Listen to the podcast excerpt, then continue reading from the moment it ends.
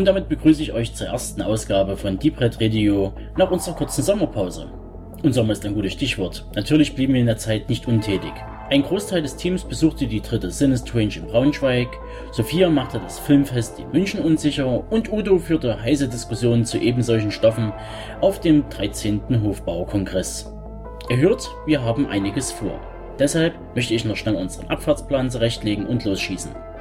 Zwischen den einzelnen Festivalblöcken gibt es noch Lohnens Home Entertainment Kritik zum kürzlich aufgelegten Klassiker Der lange Tod des Stuntman Cameron, der mit Peter O'Toole, Barbara Hirsche und Steve Weisbeck prominent besetzt ist. Und zu guter Letzt flog mittels Zeitmaschine unser Benedikt in die wilden 84er Jahre zurück und bringt euch die eine oder andere Filmperle und Klamotte in seiner Das Kino vor 30 Jahren Rubrik näher. Und das sollte fürs erste lang. Ich wünsche euch viel Spaß beim Hören, Lauschen und Betrachten.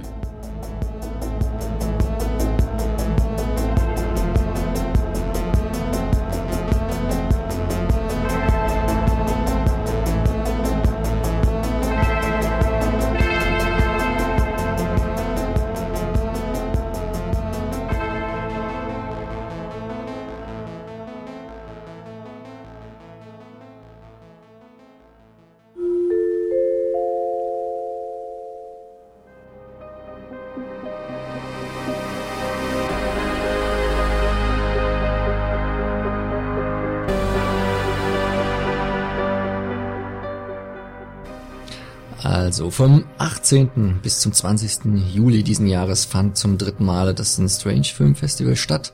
Und für alle die, die das noch nicht kennen, was dahinter steckt, will ich es einmal noch kurz zusammenfassen. Vor ein paar Jahren trafen sich zwei Macher, der Michael Flintrop und der Mark Fese, beide große Filmfans. Ähm, der eine Anwalt im realen Leben und Filmwissenschaftler, der andere Regisseur und Produzent und haben die fixe Idee gehabt, ein Filmfestival auf die Beine zu stellen, was sie dann auch relativ schnell umsetzten.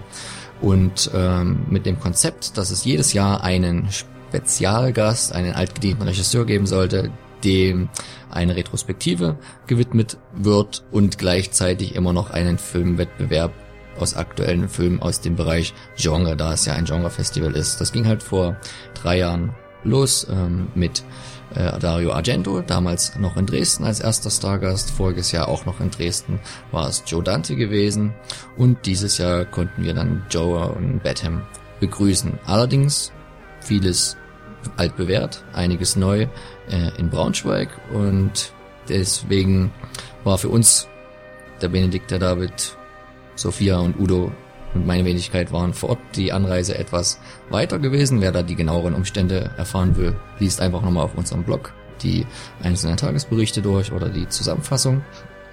Ähm, genau. Braunschweig war so ein bisschen der Grund dafür, dass die Macher sein Heimspiel draus machen wollten, dadurch, dass es in Dresden nicht alles so ganz funktioniert hatte. Viele Kinderkrankheiten bei so einem neuen Projekt, die halt ähm, die Sache für alle Beteiligten nicht ganz so schön werden ließen, so dass man dann sagte, man verändert sich und man kann schon mal jetzt zusammenfassend sagen, dass diese Veränderung gut getan hat, denn die Umstände waren in Braunschweig einfach besser. Ähm, das Ganze hat einfach viel toller funktioniert. Kommen wir zum Programm. Ähm, es gab natürlich neben dem Wettbewerb wieder 7 gegen 7. Sieben Kurzfilme traten gegeneinander an, sieben Langfilme, die Retrospektive John Batham gewidmet und auch neu ein paar Panels, wo verschiedene Veranstaltungen noch gewesen sind. Es fanden immer zwei Filme gleichzeitig äh, in zwei verschiedenen Kinoserien statt, plus halt manchmal noch eine dritte Veranstaltung. Und ähm, die Retrospektive war mit für mich, für uns alle der interessanteste Teil, weil sie ja auch irgendwo gekrönt wurde dann mit dem Werkstattgespräch mit John Batham, verschiedenen Q&As und ähm, da doch viel Interessantes und Erhellendes zutage kam nicht nur für die Autorin des bald erscheinenden Buches über sein filmisches Lebenswerk, denn wie die Insider schon wissen, gibt es ja auch zu jedem Sinne Strange äh, danach zum äh, Stargast ein Sammelband mit Aufsätzen und Filmbesprechungen. Nächstes Jahr dürft ihr euch dann also über John Batham freuen. Wie empfandst du denn das, was gezeigt worden ist, Benedikt, was in der Retrospektive lief? Was war besonders gut? Was war zu erwähnen? Anders als geplant. Also für mich vorher hatte ich ja dann doch die Gelegenheit, mehrere von den Retrospektiven zu sehen. Beginnt natürlich mit Saturday Night Fever, äh, den wir ja auch zusammen gesehen haben. Ich muss dazu sagen, dass natürlich alle Filme, fast alle auf Original äh, Filmrollen aus den jeweiligen Erscheinungsjahr gezeigt wurden. Äh, in, in deutschen und auch in den, beziehungsweise auch in den englischen Fassungen äh, bei manchen Filmen. Und ähm, das macht natürlich großen Spaß, nochmal von der Rolle so einen Film zu sehen. Vor allen Dingen, wenn so viele Schnitzer im Bildmaterial drin sind, teilweise Sekunden fehlen, die dann einfach der, der Film hüpft, weil vielleicht mal ein Zentimeter rausgeschnitten wurde, weil das Band kaputt war. Das ist vielleicht nicht für jeden Zuschauer so gut gewesen oder hat es nicht so gut empfunden und dachte sich, wo bin ich hier? Aber für den Kenner und für den Liebhaber war das natürlich eine tolle Sache. ähm, sehr gut war natürlich der Einführungsfilm The Night Fever. Habe ich noch nie gesehen. Ich war sehr überrascht, positiv überrascht. Äh, aber ich möchte zwei andere Highlights sagen. Einmal wieder äh, das fliegende Auge war für mich großartig auf der großen Leinwand zu sehen. Ähm, ist sogar extra ein Freund von mir angereist aus der Umgebung, um das auch nochmal sehen zu können. Ähm, in, in wunderbaren, äh, die wunderbaren Bilder es ist doch ein ganz anderes Erlebnis, eben wirklich auf diesem, nicht das Digitale projizierte, sondern eben wirklich das Analoge. Aber ist eher bekannter, das fliegende Auge, jetzt eher zu einem relativ, äh, vielleicht weniger bekannten Film von John Badham der mich auch sehr überrascht hat, weil ich ihn auch gar nicht kannte, also nicht mal davon gehört. American Flyers, die Sieger, ein äh, Radsportfilm mit einem dramatischen, äh, mit einer dramatischen Familiengeschichte verbunden. Nur kurz gesagt, großartige Bilder, wunderbare äh, Rad Szenen, Radfahrszenen, die besser sind als manche Action-Szene in einem Actionfilm. Äh, atemlos inszeniert und dann eben auch wieder sehr emotionale ähm, Geschichten, die wirklich wunderbar verwoben sind. Ein wirklich gelungener Film und für mich wirklich ähm, der beste Film des Festivals, den ich da gesehen habe. Nur kurz nebenbei, es gab auch noch äh, Codename Nina zu sehen, äh, das Remake von äh, La Femme Nikita von Luc Besson, ein Herzprojekt von John Badham, wie er selber sagte im Werkstattgespräch, weil er den Film sehr gut fand. Ähm, ja, und auch Drop Zone, sein letzter Kinofilm, war dabei. Ja, und im Großen und Ganzen war ich froh, einige sehen zu dürfen. Von den acht oder sieben, ich weiß es gar nicht. Ähm, war halt doch zu viel, um es wirklich sehen zu können und ein paar neue wollte man sich ja auch anschauen. Aber bei den neueren Filmen hat sich dann eher David eingeschlichen.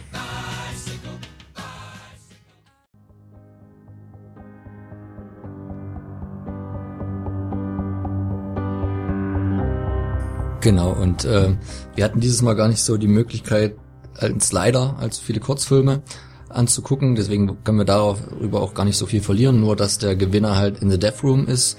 Die Verfilmung eines äh, Kingschen Dollar Babys, ohne dass wir jetzt die anderen gesehen haben. Den einen kennen wir zufällig noch von der Genrenale, um dafür auch nochmal Werbung zu machen.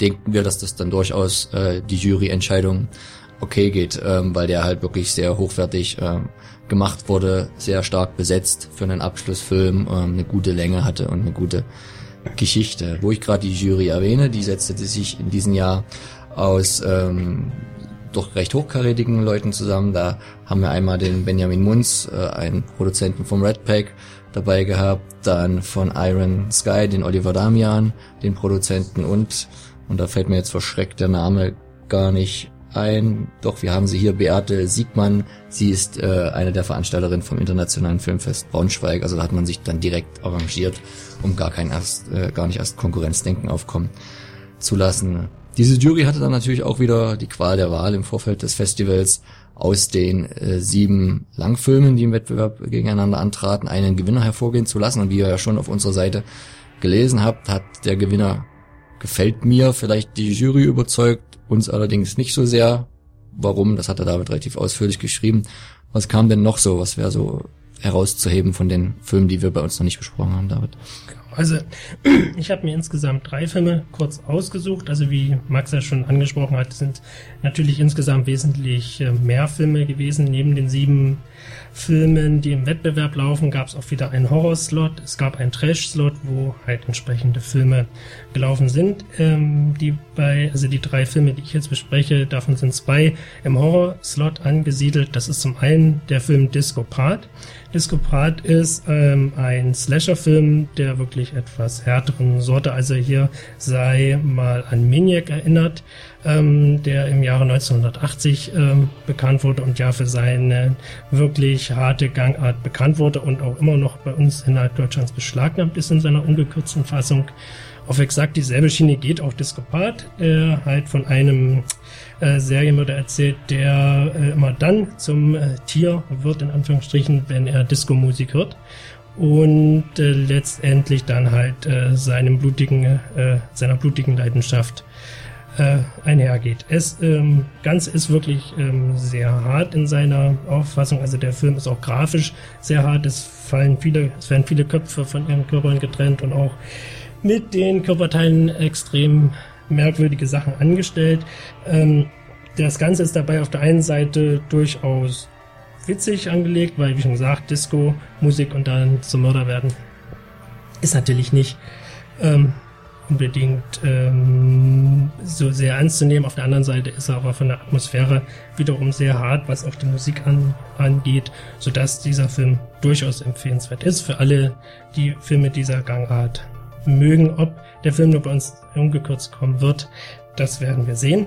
Besser sieht's in Sachen ungekürzter Verfassung in Deutschland mit The Green Inferno aus, der ja vor kurzem seine Freigabe äh, ungekürzt erhalten hat. Ähm, also Green Inferno ist von Eli Ruff, der neue Film. In diesem Film möchte der Regisseur entsprechend dem Kannibalen-Thema ähm, mal eine Hommage setzen, hat dabei auch durchaus harte Szenen zu bieten, ähm, ist alles im Allen aber etwas glatt gebügelter und auch durch seinen Humor, den der Film bietet, nicht ganz so rau und ganz so hart im Fühlen wie jetzt diese 70er, 80er Jahre Kannibalenfilme. Alles im Allen ist aber auch der Film durchaus zu empfehlen, gerade ähm, wer sich für dieses äh, Genre interessiert, ähm, sei damit gut aufgehoben. Und der dritte Film ist, war dann The Raid 2, der auch bei uns ungekürzt kommen wird. Ähm, dieser gehört, gehörte zum 7 gegen 7 ähm, Wettbewerb dazu und erzählt quasi die Geschichte von The Raid weiter. Auch dieser Film ist sehr zu empfehlen, wenngleich ich ihm jetzt nicht den epischen, also die Epik hinterher sagen möchte, die ihm gerne in anderen Kritiken hinterher gesagt wird. Dafür ist er mit 150 Minuten aus meiner Sicht einfach ein bisschen zu lang und hat auch leider ein bisschen zu viel Leerlauf dazwischen. Aber was die Action-Szenen angeht, geht auch an The Raid 2 kein, ähm, kein Publikum vorbei. Jo, das waren so die drei Filme. Genau, und äh, nächstes Jahr, das haben die beiden Macher schon gesagt, weil sie relativ zufrieden waren, wird das Festival auch definitiv, und ich denke, so viel dürfen wir schon verraten, wieder in Braunschweig stattfinden. Die Planungen sind so, dass es entweder relativ zeitig im Jahr ist, eher Richtung April, oder spät wieder im Winter. Das hängt aber auch ein bisschen zusammen, wer da als äh, Regisseur für die Retrospektive gefunden wird. Ihr habt schon gemerkt, das ist jetzt ein Genre-Festival, nicht reines Horror. Viele waren da überrascht, nachdem es im ersten Jahr Argento gewesen ist, dass es dann halt mit Dario, äh, mit äh, Joe Dante etwas komödiantenhafter wurde und jetzt mit John Batham eher ins Action-Genre ging. Aber man versucht da sehr variabel zu sein und eigentlich viele Kreise anzusprechen. Uns hat es sehr sehr gut gefallen. Auch die, äh, die Workshops äh, mit äh, einer Expertenrunde zum deutschen Genrefilm oder einem Gespräch mit dem Benjamin Munz. Ähm, es war eine sehr runde Sache gewesen. Man hätte sich vielleicht noch eine gewisse Entzerrung des Programms gewünscht für nächstes Jahr, was auch ein bisschen angedacht ist. Und ansonsten ist das Festival auf jeden Fall auf einem sehr guten Weg und wir freuen uns dabei gewesen zu sein, auch mit den ganzen Leuten, die man wieder getroffen hat. Es läuft einmal halt doch mal der ein oder andere bekannte Name. Stichwort Klaus Theo Gärtner, Dabei verweise ich nochmal auf diverse Fotos bei uns auf dem Blog über ähm, den Weg. Das Schönste ist aber wirklich als, Highlight so ein Regisseur, der wirklich sehr umgänglich gewesen ist und Rede und Antwort in allen Facetten gestanden hat, wie John Batham live zu erleben. Wir selber wissen auch nicht, wer nächstes Jahr kommt, sind aber verdammt gespannt und mit Sicherheit wieder dabei.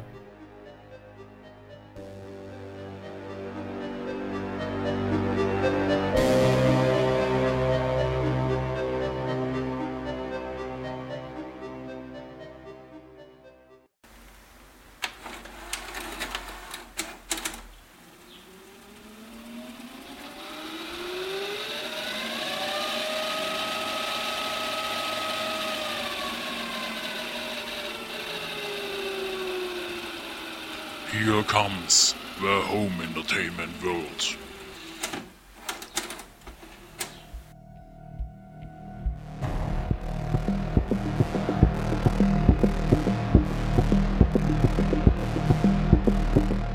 Der Stuntman oder zu Deutsch der lange Tod des Stuntmans Cameron kam 1980 in die Kinos. Regie geführt hatte zuvor Richard Rush, ein Name, der jetzt den meisten nicht viel sagen wird. Er hat auch sehr wenig Filme nur gemacht und auch davon nur sehr wenig populäre. Es fing für ihn so an zur Zeit des New Hollywoods und äh, einer der bekannteren Streifen ist vielleicht Hells Angels on Wheels, damals von 67. Ähm, Später in den 70er Jahren kam der Superschlüffler 74, dann kam auch schon sein Stuntman 80 und dann war 14 Jahre lang Pause, bevor er dann nochmal, wie auch immer, zu Color of Night ins Kino zurückkehrte, dieser Erotik-Thriller da mit Bruce Willis. Danach brach seine Karriere abrupt ab. Warum? Kommen wir vielleicht gleich noch dazu. Die Hauptdarsteller im Stuntman waren vor allen Dingen drei Namen, die zu nennen sind. Zum einen der Stuntman an sich, der Cameron, gespielt von Steve Railsback, auch nicht gerade ein ganz bekannter Name in Hollywood. Er hatte zuvor in Helter Skelter 76 den Charles Manson gespielt, woraufhin ihn der Regisseur auch unbedingt haben wollte. Später äh, war er dann noch in ein paar Genreproduktionen wie Toby Hoopers Life Force 85, Bob Wire 96 oder Ed Gein 2000 zu sehen. Wesentlich bekannter sein Gegenüber, nämlich der Regisseur im langen Tod des Stuntmans Cameron, war Peter O'Toole. Da sind die Filme weitaus populärer. Lawrence von Arabien 62, Caligula 79 oder auch später noch Der letzte Kaiser 87. Als das weibliche Tüpfelchen spielte Barbara Hershey mit, die auch unter anderem noch in der letzten Versuchung Christi 88 aufgetreten ist, Falling Down 93 und auch neulich, kann man ja fast noch sagen, 2010 in Black Swan und Insidious größere Rollen hatte. Zum Inhalt. Ähm, Cameron ist ein Vietnam-Heimkehrer, der auf der Flucht vor der Polizei ist. Warum, weiß man am Anfang als Zuschauer noch nicht, klärt sich später auf. Und bei dieser Flucht gerät er versehentlich in die Dreharbeiten eines Films, der über eine ganz weite Zeitspanne spielt, Ersten Weltkrieg abdeckt, Zweiten Weltkrieg abdeckt und in Kalifornien halt gedreht wird. Und er stört halt die Dreharbeiten in dem Sinn, dass er versehentlich für den Tod eines Stuntmans sorgt, der bei einer Szene, in die er hineinplatzt, verunglückt. Diese wird gefilmt vom Regisseur Eli Cross, ähm, vom Hubschrauber aus. Und ähm, alle sind natürlich von der Crew relativ entsetzt und auch die Polizei hängt allen in, im Nacken, weil natürlich erstens dieses Filmteam, was da jetzt nicht hinter Studiomauern dreht, sondern halt in einem Hotel am Strand sowieso schon den ganzen touristischen Verkehr aufhält und äh, kritisch beäugt wird, äh, dem soll jetzt äh, ein Ende gesetzt werden, nachdem jetzt dieser tragische Unfall passiert ist. Aber der Regisseur der Cross ist ein relativ äh, pfiffiger Mann und verkauft halt den Cameron als den eigentlichen Stuntman Bird. Der spielt in der Szene auch mit und so rettet er quasi dessen Arsch und auch quasi die Produktion. Ähm, von nun an steht Cameron natürlich schwer in Eli's Schuld und wird auch von einer actionlastigen Stuntszenen in die nächste geschickt, die immer waghalsiger werden und ähm, immer mehr mit der Gesundheit, mit dem Leben des Stuntmans auch spielen. Hinzu kommt halt noch, dass auch eine Frau zwischen beide Männer rückt, denn die eigentliche Freundin vom Regisseur wird dann auch zum Love Interest von Cameron, so dass das diese Beziehung besonders schwer gemacht wird. Das alles kulminiert dann halt in einer Szene, die eigentlich auch schon am Anfang des Films war, nämlich dem Dreh dieser ähm, Brückenszene. Und man weiß nicht so genau, was vorgesehen war, wie diese ausgehen soll. Ja, der Stuntman und auch sein Regisseur Richard Rasch ist halt den meisten Leuten gänzlich unbekannt, obwohl er doch zu den wichtigeren Vertretern des New Hollywood gezählt werden kann. Aber sein Problem und vor allen Dingen auch das Problem des Films war, dass dieser einfach zu spät kam. Denn die Realisierung dauerte ungefähr zehn Jahre, war 1970 quasi in der Anfangs- und fast schon Hochphase des New Hollywoods gestartet, konnte aber erst 78 gedreht werden und 80 dann ins Kino. Wurde auch von der Kritik sehr gut aufgenommen, bekam drei Oscar-Nominierungen, unter anderem Peter O'Toole, bester Darsteller, und fünf Golden Globes zugesprochen, aber das Publikum nahm halt wenig Notiz. Denn, wie ich schon sagte, die Phase war vorbei, also Filme wie Easy Rider, Mesh, Harold and Maude, Wild Bunch, French Connection, Exorcist, Paterei ähm, waren halt alle schon durch. Und so nach Apocalypse Now konnte man fast schon sagen, New Hollywood war halt tot, weil halt so ein, ein neues Blockbuster-Kino das Aufmerksamkeit äh, des ähm, Publikums auf sich gezogen hat. Da sind jetzt halt die Namen Spielberg und Lucas zu nennen. Und das ist unter Ronald Reagan auch wieder hin zu einem, ich zitiere, optimistisch, patriotistischen Hit- und Action-Kino à la Top Gun und Rambo 2 ähm, führte in den 80er Jahren, weshalb der Publikumsgeschmack einfach schon ein anderer war, der halt zum Teil aber auch durch die Filmindustrie natürlich forciert war. Und das macht in einer Szene, spiegelt sich das schön wieder, als nämlich der ähm, Stuntman für seinen ersten Job vom Koordinator eingewiesen wird und der fragt, schon mal als Stuntman gearbeitet? Cameron darauf, eigentlich nicht. Der Koordinator zurück, eigentlich nicht, also was nun, ja oder nein? Cameron, hab Vietnam überlebt. Das war ein höllischer Stunt. Darauf der Stunt-Koordinator, das ist Schnee von gestern. Cameron, also mir kommt es vor, als war es gestern. In diesem Dialog wird halt sehr deutlich, dass halt weite Teile von Politik, von Gesellschaft und auch vom Filmbusiness gerne die Aufarbeitung von unangenehmen Themen als wie Vietnam schnell wieder ad acta legen wollten oder sie in ihrem Diskurs etwas versuchten anders darzustellen, während halt wiederum andere Teile der Gesellschaft und auch des Filmbusiness, zum Beispiel ein Regisseur wie Oliver Stone, durchaus noch viel länger daran gelegen war, das aufzuarbeiten, genau wie halt auch Richard Rush. Nur dass der eine wesentlich bekannter geworden ist mit seinen Filmen und der andere nicht. Der Stuntman aber ist ein Film, woran vielleicht auch bei vielen Leuten schwer getan hat, der sich in keine Schublade pressen lässt.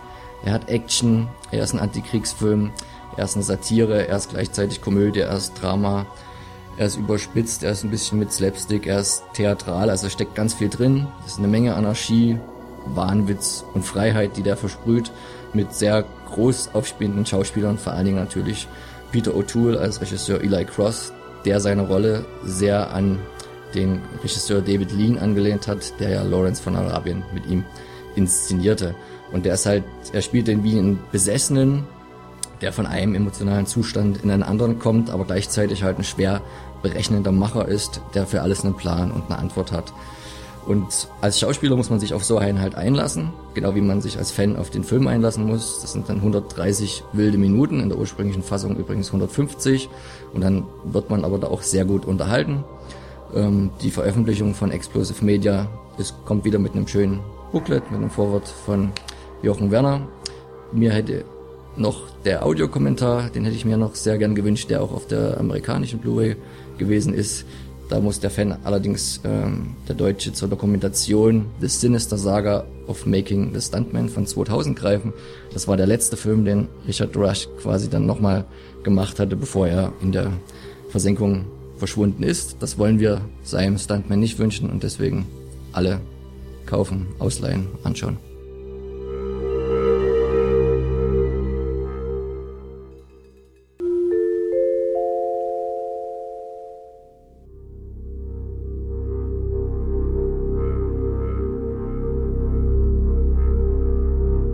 Vom 27. Juni bis zum 5. Juli fand in München zum 32. Mal das alljährliche Filmfest statt. Für den Filmfan der Alpenmetropole noch vor dem Oktoberfest die schönste Jahreszeit. Acht Tage lang kamen Kinofreunde und Filmliebhaber auf ihre Kosten und konnten aus über 150 nationalen wie internationalen Produktionen auswählen. Da war für jeden Geschmack etwas dabei, selbst für Serienfans gibt es seit dem letzten Jahr auch einen Slot.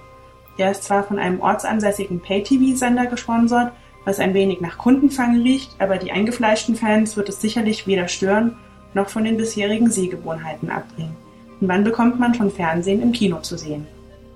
Das Sommerfestival hatte dieses Jahr mit etwas durchwachsenem Wetter zu kämpfen, aber dem eingeschworenen Publikum ist klassisches Kinowetter ja sowieso das Liebste. Obwohl das Festival dieses Jahr obendrein in direkter Konkurrenz zur Fußball-Weltmeisterschaft stattfand, konnten die Besucherzahlen noch einmal die Werte der letzten Jahre übertrumpfen. Bei einem Festival dürfen Stars und Sternchen nicht fehlen und so waren auch die roten Teppiche wieder gut gefüllt. Dieses Jahr lief die Gästeliste unter dem Motto Die Liga der ehrenwerten Gentlemen. Das ewige Enfant terrible Udo Kier bekam den Cinemerit Award für sein Lebenswerk, der unbequeme Altrocker Klaus Lemke wurde mit einer kleinen Retrospektive bedacht und Willy Bogners Filme bestritten die Open-Air-Schiene unter dem Motto Feuer, Eis und 007. Eine etwas absurde Mischung für ein Sommerfestival, aber dem Publikum hat's Spaß gemacht. Der mehrfache Oscar-Gewinner Arthur Kohn gab sich ebenfalls die Ehre und die diesjährige ausführliche, ausführliche Hommage ging an den großen Walter Hill. Hier wartete das Festival mit einer umfangreichen Retrospektive auf, die nahezu ausschließlich in 35 mm bestritten wurde. Eine Augenweide für jeden Filmfan. Klassiker wie Hard Times mit Charles Bronson, The Driver mit Ryan O'Neill oder 48 Hours mit dem Buddy-Team Nick Nolte und Eddie Murphy sind auf der großen Leinwand einfach am besten aufgehoben. So ließ Walter Hill es sich auch nicht nehmen, in einige der Filme selbst einzuführen und stand dem Publikum auch gerne Rede und Antwort. Zwar ist er eher ein Mann der leiseren Tonart, kein Erzählonkel wie Michael Caine, der letztes Jahr die Herzen der Münchner Filmfans höher schlagen ließ, oder der kauzige Alejandro Jodorowsky, der sich auch gerne mal in Rage redete. Walter Hill ist da viel zurückhaltender und gerade in diesem Understatement sehr authentisch und sympathisch. Es ist ihm fast unangenehm, über seine Freundschaft mit dem großen Noel Walsh zu sprechen. Die Arbeit mit Sam Peckinpah scheint kaum der Rede wert. Doch verfilmte Peckinpah nicht weniger als Hills Drehbuch zu Getaway und machte ihn mit einem Schlag bekannt. Doch merkt man Walter Hill auch in seiner Zurückhaltung sofort an. Er lebt für den Film, will sein Publikum unterhalten. Er ist absoluter Filmfan und bekommt beim Thema Western-Genre dann doch ein wenig ins Plaudern. Mit, mit einem Lächeln auf den Lippen fasst er sein Motto zusammen. The jokes are funny, but the bullets are real. Und ein bisschen so war auch das gesamte Festival. Es war ein Festival der harten Männer und der markanten Sprüche. Da wirkte die kurzfristig angekündigte Isabelle Huppert ein wenig verloren. Auch sie bekam neben Udo Kier den Cinemerit Award. Ihr Besuch scheint jedoch recht überraschend für die Veranstalter gekommen zu sein. Huppert stellte zwar ihren neuen Film La Ritournelle vor, für eine Ankündigung im Programmheft oder gar eine Hommage war leider keine Zeit mehr. Filme wie Die Kameliendame, Hanekes die Klavierspielerin oder auch François Ozons Acht Frauen hätten ein schönes Gegengewicht zu den sonst so männerdominierten Retrospektiven gegeben. Das reguläre Programm wurde in München dieses Jahr mit der Deutschlandpremiere von Jean-Pierre Jeunesse The Young and Prodigious T.S. Vivid, die Karte meiner Träume eröffnet. Ein durchaus gelungener Auftakt mit einer leichten, aber hübsch aufgemachten Verfilmung der Romanvorlage von Ralf Larsen. Jeanette brachte auch seinen zehnjährigen Hauptdarsteller Kyle Cutlet mit zur Premiere, der dem einen oder anderen bereits aus der Thriller-Serie The Following bekannt sein könnte. Fröhlich plapperte er in München drauf los und verkündete stolz, dass er die Stunts im Film alle selbst gemacht hat. Im umfangreichen diesjährigen Programm stachen auch weitere Nachwuchsdarsteller heraus. Cody Smith McPhee, der schon 2009 mit seiner Rolle in The Road glänzte, erfüllt in Young Ones die Erwartungen vollkommen. Leider ist er hier an ein etwas krudes Drehbuch geraten und er kann nicht seine ganze Bandbreite entfalten, aber es macht großen Spaß, ihm zuzusehen, was er aus der etwas eindimensionalen Vorlage seiner Rolle herausholt. Seine Auftritte in Ari Folmans The Congress und auch im aktuellen Teil der Planet of the Apes Saga versprechen viel und wir können nur hoffen, dass es mit seiner Karriere weiterhin so gut läuft. Elle Fanning spielt in Young Ones seine Schwester, Leider ist die Rolle so stereotyp, dass ihr Talent maximal verschwendet wurde und man kann ihr nur weitere Rollen wie in Somewhere oder Ginger and Rosa wünschen. Mit der Coming-of-Age-Story Palo Alto gab Francis Ford Coppolas Enkelin Gia Coppola ihr vielversprechendes Regiedebüt. Die 27-Jährige legt hier eine sehr schöne Adaption der Kurzgeschichten des selbsternannten Tausendsassers James Franco vor. Auch wenn man seine selbstdarstellerische Art nicht mag, man muss ihm zugutehalten, dass er mit Carlo Alto einen spannenden Erzählband vorgelegt hat. Und die Drehbuchadaption seiner Stories ist ihm auch durchaus gelungen. Er verwebt darin drei seiner Erzählungen zu einem sehr homogenen und mitreißenden Plot, der die teilweise verstörenden Episoden der Buchvorlage etwas abmildert. Das tut dem Film gut und so wird aus ihm kein zweiter Kids, sondern eine sensible Studie ganz normaler Teenager. Angesiedelt im Umfeld einer amerikanischen Highschool suchen hier die Jugendlichen April, Teddy, Fred und Emily nach ihrem Platz in der Welt. Während Emily wahllos mit jedem Jungen, den sie bekommen kann, schläft, ist April hin und her gerissen zwischen einer Liebelei mit ihrem Fußballtrainer und dem scheuen Klassenkameraden Teddy. Warum James Franco auch noch die Rolle des Sportlehrers übernehmen musste, ist fraglich, aber Julia Roberts Nichte Emma spielt diesen Konflikt sehr einfühlsam und kann an ihre überzeugende Leistung aus It's Kind of a Funny Story anschließen. Die Überraschung des Films ist jedoch der Newcomer Jack Kilmer. Ja, der Name lässt ein Glöckchen klingeln, er ist der Sohn von Val Kilmer und verkörpert hier den jungen Teddy so eindringlich und bestechend, dass man kaum glauben mag, dass er eigentlich keine schauspielerischen Ambitionen hat. Der eigentlich stille und in sich gekehrte Teddy wird immer wieder von seinem Freund Fred provoziert und dazu herausgefordert, kleine Mutproben zu machen. Dabei ist es dann immer Teddy, der erwischt und zur Sozialarbeit in der städtischen Bücherei oder im Altenheim verdonnert wird. Hier wird seine soziale Ader und der freundliche Umgang mit anderen Menschen deutlich. Dass er es nicht übers Herz bringt, seinen Freund Fred zu verpfeifen, macht ihn nur noch sympathischer, auch wenn man sich gleichzeitig immer wünscht, er könnte es schaffen. Jack Kilmer bringt diese Palette an kleinen Emotionen sehr überzeugend und authentisch rüber. Es bleibt zu hoffen, dass er es sich anders überlegt und doch nochmal vor die Kamera tritt. Vom einen oder anderen Projekt wird ja schon gemunkelt.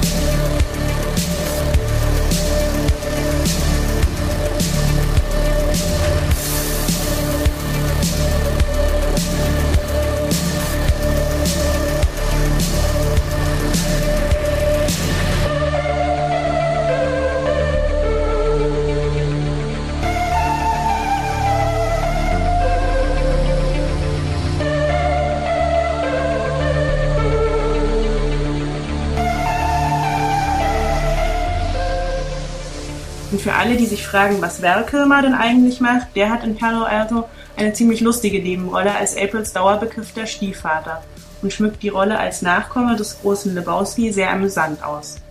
Einen deutschen Kinostart gibt es für Palo Alto leider nicht. Cape Light hat sich jedoch die Rechte an der Heimkinoveröffentlichung gesichert. Ein weiteres Highlight des Festivals war der Thriller Code in July von Jim Micko, der bereits 2013 mit We Are What We Are ein besonderes Genrestück vorgelegt hatte. Sein neuer Film basiert auf einem Roman von Joe Lansdale. Der Beginn ist ein klassisches Rachedrama. Der Familienvater Richard Dane ertappt nachts einen Einbrecher in seinem Haus und erschießt ihn aus Angst um Frau und Kind. Auf der Beerdigung des Erschossenen wird Dane von Russell, dem Vater des Einbrechers, bedroht und sucht Hilfe bei der örtlichen Polizei. Bald stellt sich jedoch heraus, dass der erschossene Einbrecher gar nicht Russells Sohn war und die Polizei ihr eigenes Spiel spielt. Dane und Russell schließen sich zusammen und engagieren den Privatdetektiv Jim, um den unlauteren Machenschaften auf den Grund zu gehen und Russells verschollenen Sohn zu finden. Schnell stellt sich heraus, dass sie mitten in den Sumpf der Dixie-Mafia geraten sind und es beginnt ein Rachespiel auf Leben und Tod.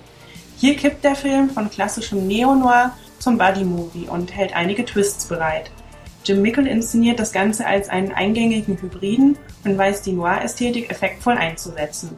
Der Showdown gerät gleichzeitig überraschend brutal wie witzig und hält einige an Tarantino erinnernde Pointen bereit. Der Cast aus Dexter-Darsteller Michael C. Hall als Richard Dane, dem großartigen Sam Shepard als Russell und Don Johnson als Cowboy-Privatdetektiv ist sensationell besetzt. Ein Must-See für alle Fans von spannenden Rachekrimis.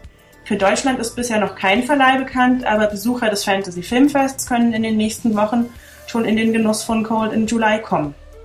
Ebenso auf dem Fantasy Filmfest zu sehen wird der gleichermaßen verstörende wie betörende Science-Fiction-Streifen Under the Skin sein, in dem Jonathan Glazer Scarlett Johansson als alienhafte femme fatale inszeniert. Der Zuschauer wird mit beunruhigenden, durchchoreografierten Bildern und einem nervenzerreißenden Score in seinen Bann gezogen. Under the Skin ist unbedingt auf der großen Leinwand zu empfehlen. Von Fans sehnlichst erwartet war Terry Gilliams neuester Streich The Zero Theorem mit der neuen Wunderwaffe Christoph Waltz in der Hauptrolle des Cohen Lab, einem direkten Nachfolger von James Lowry aus Gilliams Brazil und James Cole aus Twelve Monkeys. Mehr als Selbstzitate hat Gilliam aber leider nicht zu bieten. Viele hübsche und witzige Ideen ergeben leider kein Ganzes. So stolpert Christoph Waltz auf der Suche nach der Nulltheorie, dem Beweis der Sinnlosigkeit alles Daseins durch dystopische Steampunk-Szenarien hat Cybersex zur Fahrstuhl-Cover-Version des Radiohead-Songs Creep und wird zur Konversion zur Church of Batman the Redeemer eingeladen. Mehr als ein müdes Lächeln wird das den wenigsten auf die Lippen zaubern und Terry Gilliams Comeback ist damit leider auch wieder nicht geglückt. Wer so richtig lachen möchte, dem sei die Komödie The Skeleton Twins von Craig Johnson ans Herz gelegt. Die beiden Saturday Night Live Stars Kristen Wiig und Bill Hader spielen hier ein verkorkstes Zwillingspaar, das sich nach langer Sendepause wieder zusammenraufen muss. Die beiden Schauspieler entwickeln hier eine sensationelle Dynamik und meistern sowohl die zum Schreien komischen als auch die dramatischen Szenen mit Bravour. Der Film driftet weder in die eine noch in die andere Richtung ab und hält eine wunderbare Balance. Obendrein gibt es noch eines der lustigsten Lip-Sync-Duette der Filmgeschichte zum 80er-Jahre-Hit Nothing's Gonna Stop Us Now von Starship. Und apropos Filmgeschichte. Fans von B-Movies werden sich mit Sicherheit über That Guy Dick Miller freuen. Eine Doku über den heimlichen Star in Roger Cormans Produktionen und den ernannten Lieblingsschauspieler von Joe Dante. Ein einfühlsames Porträt des Mannes, der seit 1955 in über 170 Filmen mitgespielt hat, dessen Gesicht jeder schon mal gesehen hat, aber den Namen nicht kennt. Mit großer Begeisterung erzählt Dick Miller hier von seiner Karriere, seine Filmbuddies und Zeitzeugen kommen ebenso zu Wort. Eine schöne Hommage und ein spaßiger Zusammenschnitt all seiner Kurzauftritte. Es wird deutlich, das Filmfest München bot eine breite Auswahl aus großen und kleinen Produktionen, Hollywood- und Independent-Filme waren gleichermaßen vertreten, ebenso Streifen für das große Publikum wie auch für Genrefreunde. Es konnte gelacht und geweint werden und wenn man Glück hatte, konnte man auch den ein oder anderen Blick auf die angereisten Stars werfen.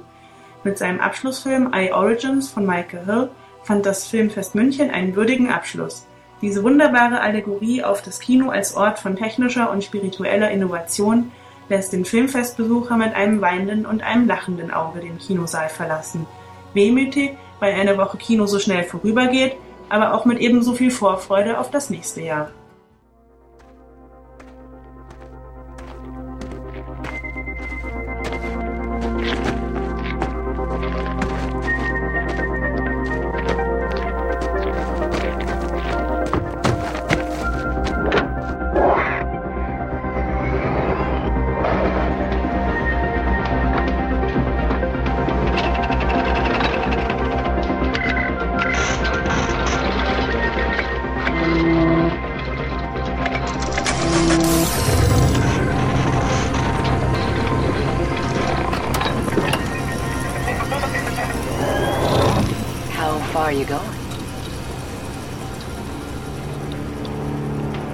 30 years.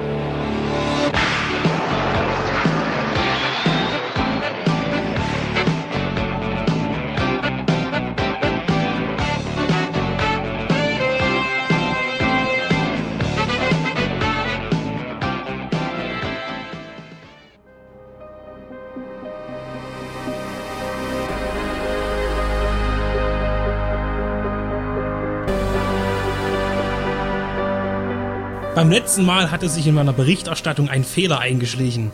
Es ging um Kinder des Zorns, der im Juni 1984 in den deutschen Kinos startete.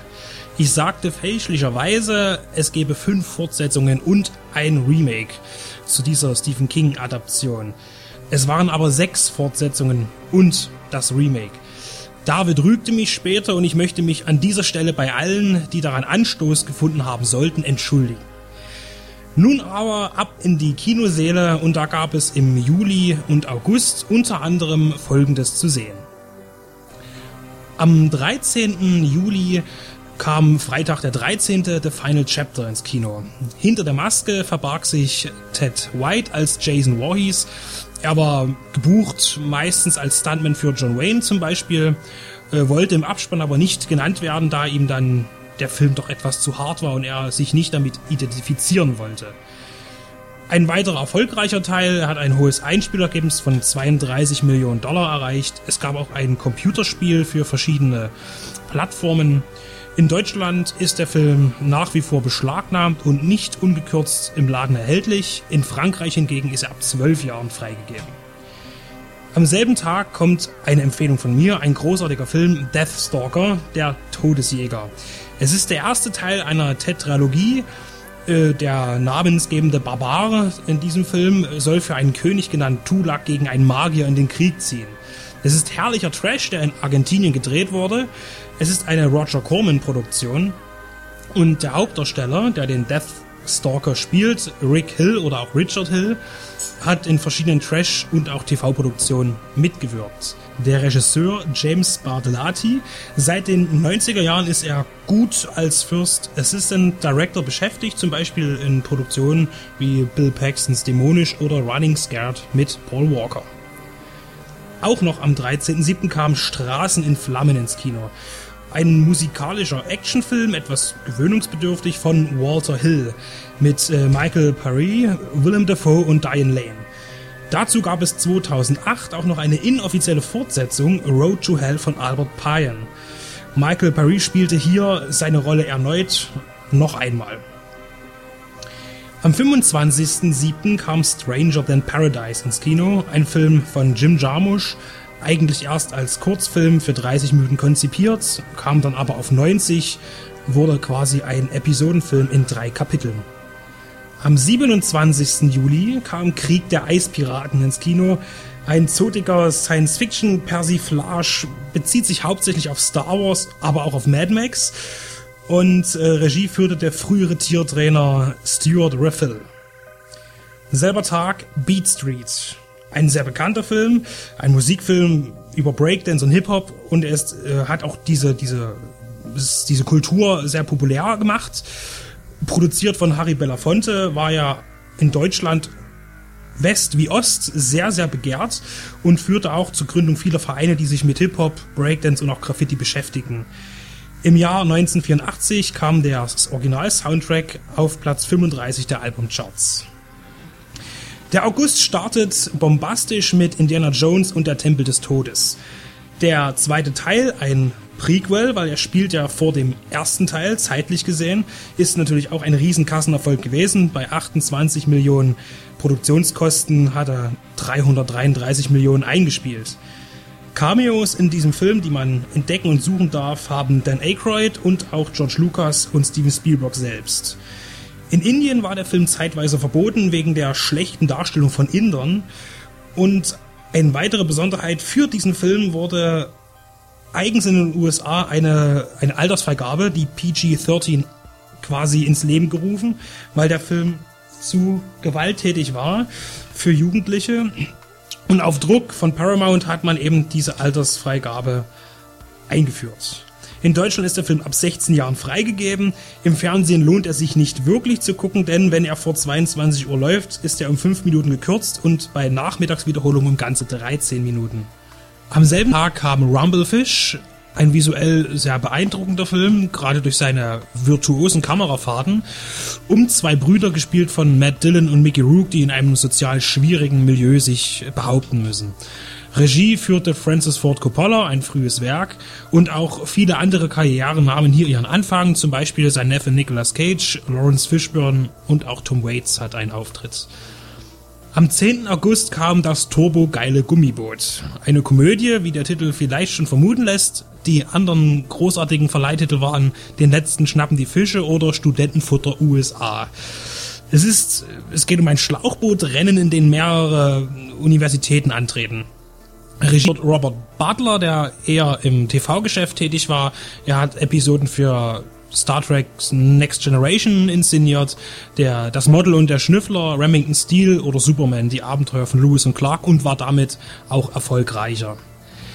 Der letzte Tag, den wir betrachten möchten, ist auch der letzte im August, der 31. Da kamen zwei völlig gegensätzliche Sachen noch, und zwar Wo die grünen Ameisen träumen, ein Film von Werner Herzog über Aborigines, die ihr Land verteidigen gegenüber von ähm, ja, Bauarbeitern und auf diesem Land leben grüne heilige Ameisen. Eines von Herzogs weniger gepushten Werken, aber dennoch natürlich sehr sehenswert. Der andere Film ist She, eine verrückte Reise in die Zukunft. Ein italienischer Barbarinnenfilm vom israelischen Regisseur Avi Neger, der in Genrekreisen eher bekannt ist mit dem Sci-Fi-Thriller Time Bomb oder Nameless Total Terminator mit Michael Bean. Die Barbarin wird von Sandal Bergmann gespielt, die man aus großen Genreperlen wie Hell Comes to Frogtown kennt. Das war meine Auswahl für das, was ihr vor 30 Jahren im Kino verpasst haben könntet, wenn ihr wie ich Opfer der späten Geburt gewesen seid.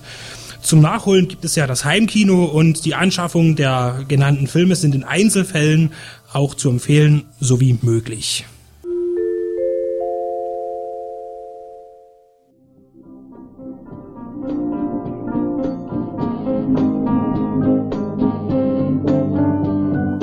Der 13. Hofbauerkongress.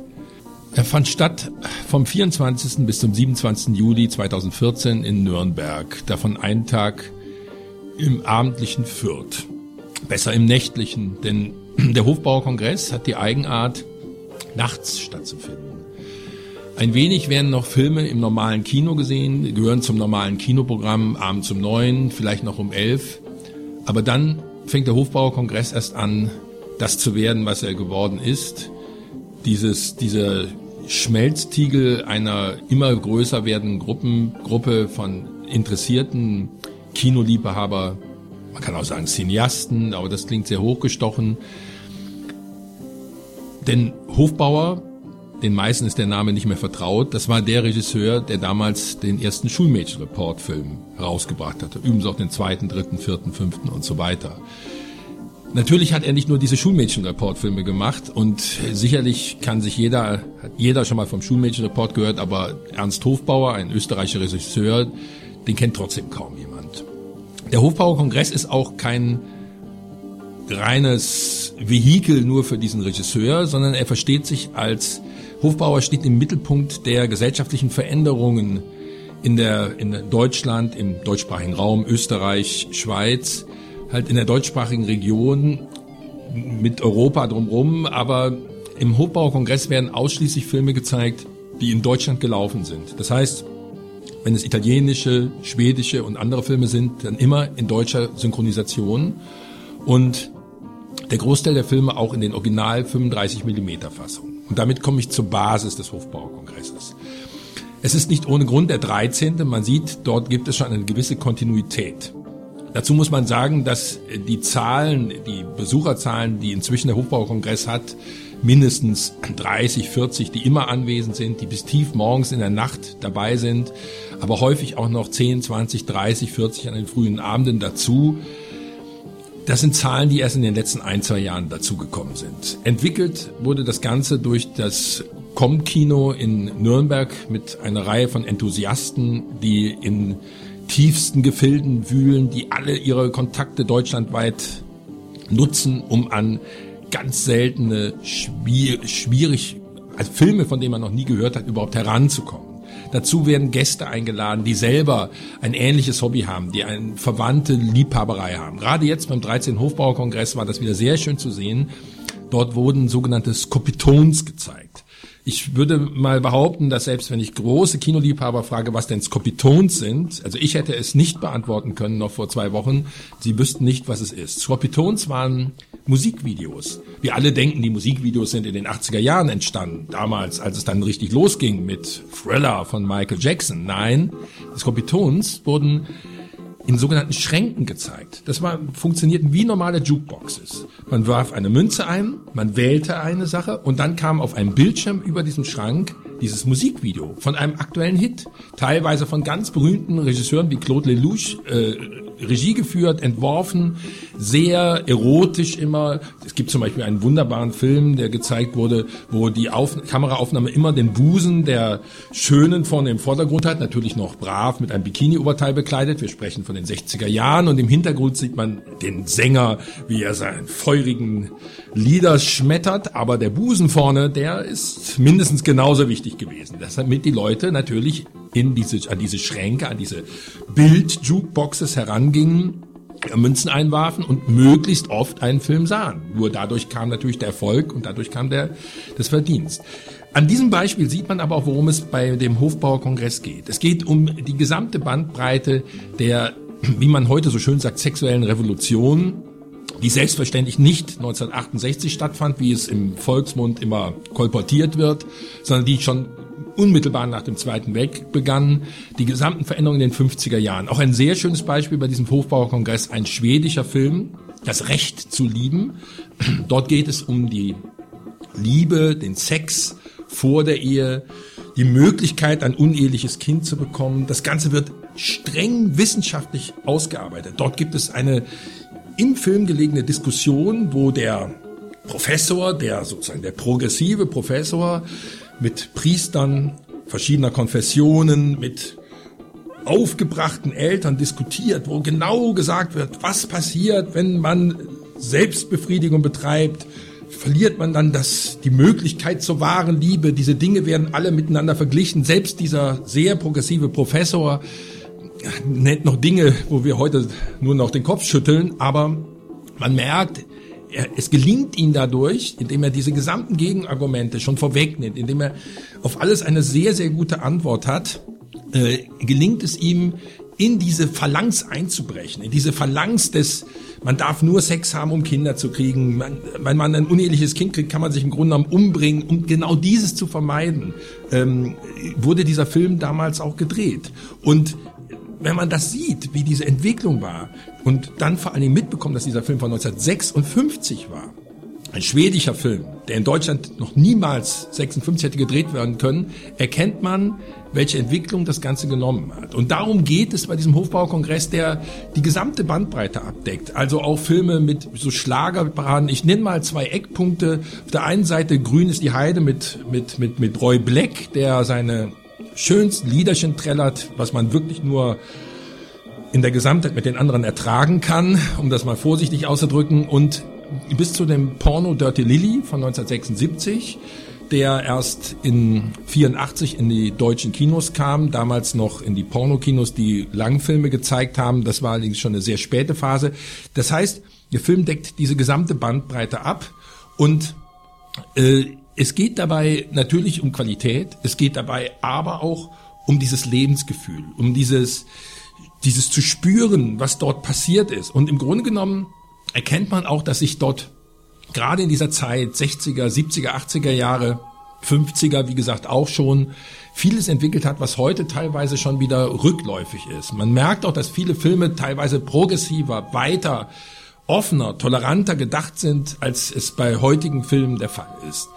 Ähm, die, in diese Bandbreite, man, ich will gar nicht nur auf die einzelnen Filme eingehen, aber diese nächtlichen Vorführungen erfordern natürlich und klingen jetzt für den Außenstehenden erstmal extrem anstrengend, dass man sich über Nacht bis morgens um 6, 7 Uhr, das ist so die übliche Spielzeit, bis der letzte Film gelaufen ist, dass man das aushält, dass man das in diesem Sitzen überhaupt aushält. Sicherlich, jeder von uns hat dort schon mal eine halbe Stunde verschlafen, vielleicht auch 20 Minuten und die Umstellung ist äh, sehr schwer auf dann den Tagesschlaf und äh, dann auch wieder zurück in die Normalität. Aber diese Parallelwelt, dieses Herausgehen aus der Normalität ist auch notwendig. Der Hofbauerkongress lebt A von seiner Them von seinem Thema, B aber auch davon, dass es außerhalb dieser Normalität stattfindet. Man lässt sich auf den Film ein. Ich persönlich kann mir kein intensiveres Auseinandersetzen mit Film vorstellen als diese Form. Es ist, es ist anstrengend, es ist teilweise auch gegen das eigene körperliche Bedürfnis, aber die Lust, gar nicht nur die Lust, die im Film zu sehen ist, denn wie gesagt, es geht um Lust in den unterschiedlichsten Formen, manchmal auch sehr unlustig. Diese Lust empfindet man nur in dieser Gemeinschaft und ich merke die Sucht danach, es wieder zu erleben, die hat bisher jeder, der daran einmal intensiv teilgenommen hat, nicht mehr verloren.